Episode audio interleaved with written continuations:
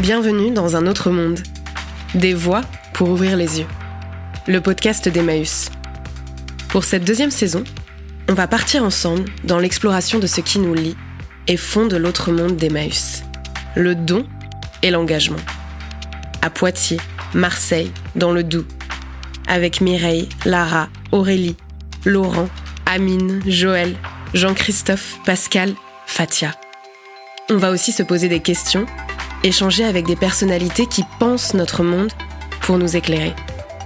J'espère que tu me suis. On est attendu.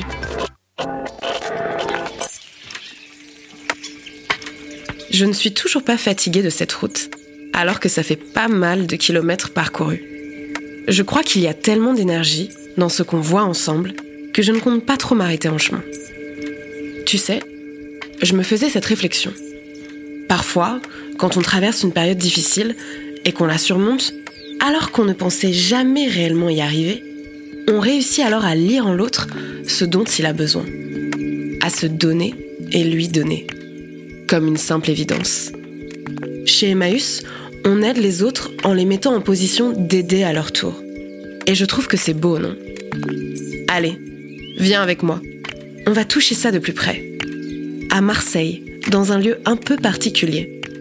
C'est Jean-Christophe qui nous attend à la boutique Solidarité. Le nom m'inspire déjà une belle aventure. Moi, je m'appelle Jean-Christophe Dessart, je suis le responsable de la boutique là depuis avril de cette année. À la boutique, on est au 16 rue Loubon, dans le 3e arrondissement de Marseille. C'est un territoire qui est connu comme étant le territoire l'un des plus pauvres d'Europe, ou en tout cas le nombre de gens vivant sous le seuil de pauvreté est le plus élevé en Europe. C'est un chouette projet, c'est une chouette équipe, et, euh, et en fait l'idée ici c'est un lieu de repos, de répit, un lieu de relation surtout avec les personnes. Parce que nous on fait pas euh, tout ce qui se fait traditionnellement dans un accueil de jour, c'est-à-dire de l'accès aux droits, d'aide aux démarches, du suivi administratif, de la domiciliation. Tout ça on l'a fait un moment et on a arrêté parce qu'on a voulu se concentrer sur notre mission première qui est celle d'accueillir en fait. Donc en fait c'est un lieu qu'on ouvre à- sur le quartier, sur la ville, sur l'arrondissement. Rentre et sort qui veut, reste et passe qui veut. Et nous on est le lieu d'accueil de jour de la Fondation Abbé Pierre euh, à Marseille. Et c'est le premier accueil de jour de France. Aux tartines là, on a Pascal, Jade, Simon avec la casquette et Sophie qui est euh, intérimaire. On est 8 salariés, équivalent temps plein, moi compris, et après on a une douzaine de bénévoles actifs qui tournent, on a un roulement, entre une demi-journée et deux demi-journées d'accueil par semaine. Voilà.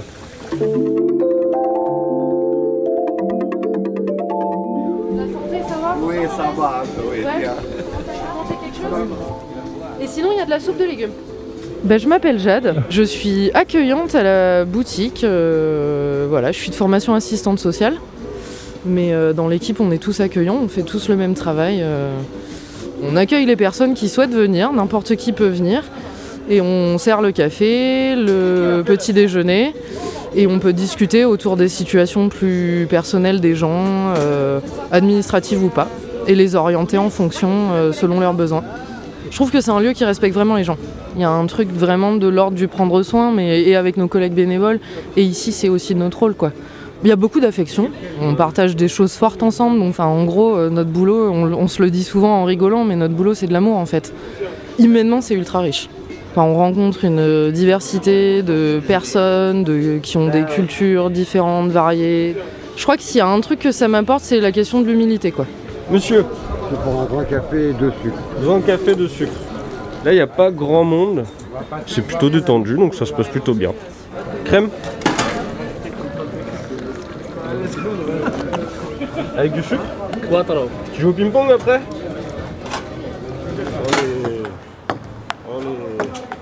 C'est plein de vie ici.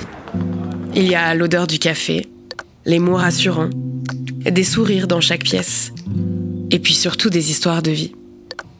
Il y a Fred et Fatia qui ont été accompagnés ici pendant un temps et qui aujourd'hui accueillent à leur tour. Ça fait 42 ans que je connaissais ici. Quand je rends service aux gens, à leur servir, c'est moi aussi, j'étais comme dehors. Moi, en 4 ans, je me suis retrouvé dehors. J'étais avec une amie. Même l'amie, elle était dehors, elle était de Paris. On se retrouvait dehors et tout. Et au bout de moment, j'ai bougé, moi. Quand j'étais dehors, j'ai bougé, j'ai fait mes démarches. Et après, j'ai obtenu une petite chambre. Et maintenant, je suis plus dehors, quoi. Je dors plus, je compte plus sur les foyers. Je suis chez moi. Il n'y a rien à faire. Euh, À la place de rester chez moi, regarder la télé, je préfère passer le temps ici. Puisque je vois des gens, ça me fait mal au cœur. Qui sont comme ça dehors. Au début, moi aussi, j'avais des, difficultés pour faire une domiciliation. Et quand je me suis euh, venue ici, j'ai demandé si est-ce que je peux faire une bénévole ici? Pour aider les gens, pour apprendre beaucoup de choses, pour découvrir l'administration française euh, d'ici. On est toujours euh, une, une famille, les bénévoles et les salariés, il n'y a pas une différence, c'est-à-dire on, on échange entre nous. Si, si nous, les bénévoles, on n'arrive pas, on s'approche vers les salariés. Et euh, je suis très contente parmi ma famille, je la considère comme ma famille, comme frères et sœurs ici. On partage tout, on partage le, euh, tout, tout, tout. On est une seule équipe.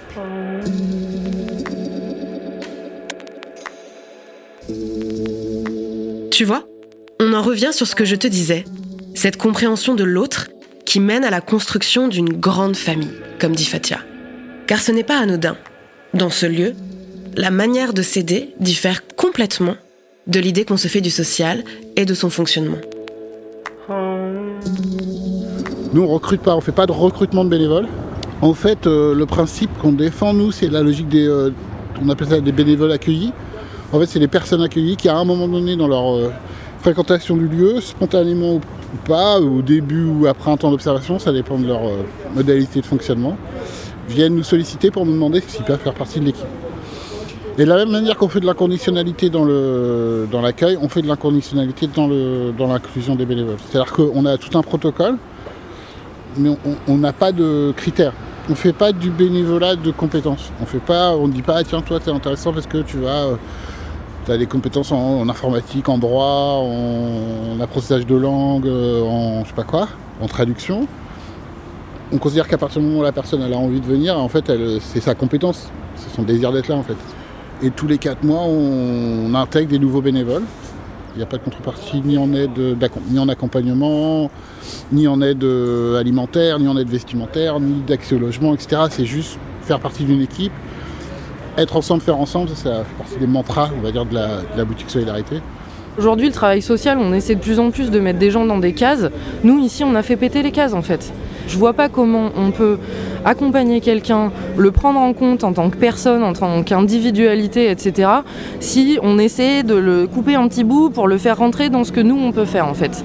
Et ici, on le fait pas, ça. Ici, on est libre, on est dispo, on, on s'adapte à la personne qu'on a en face, en fait. Alors que d'habitude, c'est le contraire. C'est à la personne de s'adapter à l'institution. Nous, tout notre euh, travail, c'est l'ambiance, c'est de créer un lieu qui soit accueillant, bienveillant, reposant. Mais l'idée, c'est aussi que quand les gens rentrent ici, quand ils sortent, ils aillent un peu moins mal que quand ils sont rentrés. Il y a une manière de regarder les gens en toute humanité et en toute majesté. C'est comme un, aboutissement pour moi, ce lieu. En fait, il porte quelque chose de tellement fort et de tellement intense que je ne vois pas où est-ce que je pourrais aller d'autre.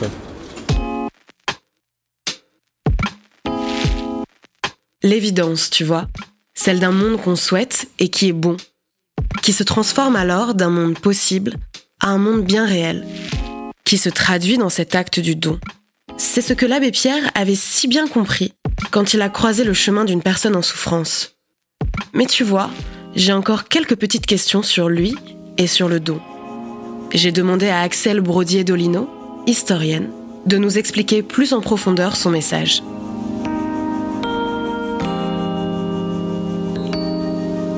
Tu es horriblement malheureux et moi je ne peux rien te donner. Mais toi, puisque tu veux mourir, tu n'as rien qui t'embarrasse. Alors, est-ce que tu ne voudrais pas me donner ton aide pour aider les autres? Emmaüs, c'est avant tout cela, dire à celui qui se voit être de trop, qui ne se sent plus bon à rien, je n'ai rien à te donner, sauf mon amitié et mon appel à partager mes efforts pour ensemble sauver d'autres. Donc d'emblée, il place la personne qui est accueillie en position d'aider à son tour. Ça n'est pas une logique de réciprocité par obligation, mais bien par volonté d'être utile, de se redonner une raison de vivre, de permettre un projet solidaire, de créer une chaîne de solidarité qui permette à la personne de retrouver sa dignité et son utilité, de redevenir acteur. Et donc maintenant, si on reprend cette question à l'aune du triptyque maussien, donner, recevoir, rendre, on voit que donner, recevoir, c'est le bénévolat classique. Une personne qui donne, une personne qui reçoit. C'est gratifiant pour celui qui donne, mais c'est humiliant pour celui qui reçoit parce qu'il ne peut pas rendre à son tour, parce qu'il est enfermé dans la dépendance, dans une position subordonnée et donc cantonné en quelque sorte à une forme de réception passive.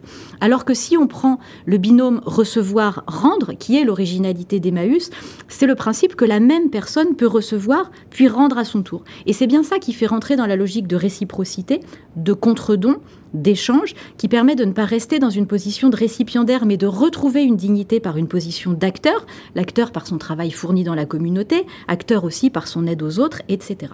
Cependant, en fait, ce principe va encore au-delà, ou plutôt ça ouvre à un autre aspect important. C'est en effet pas du tout la même chose d'être accueilli par quelqu'un qui a déjà été lui-même accueilli, qui a vécu, qui a expérimenté dans sa chair, dans son moral, ce qu'il y avait de profondément ambivalent, d'à la fois positif et de négatif, de devoir être aidé.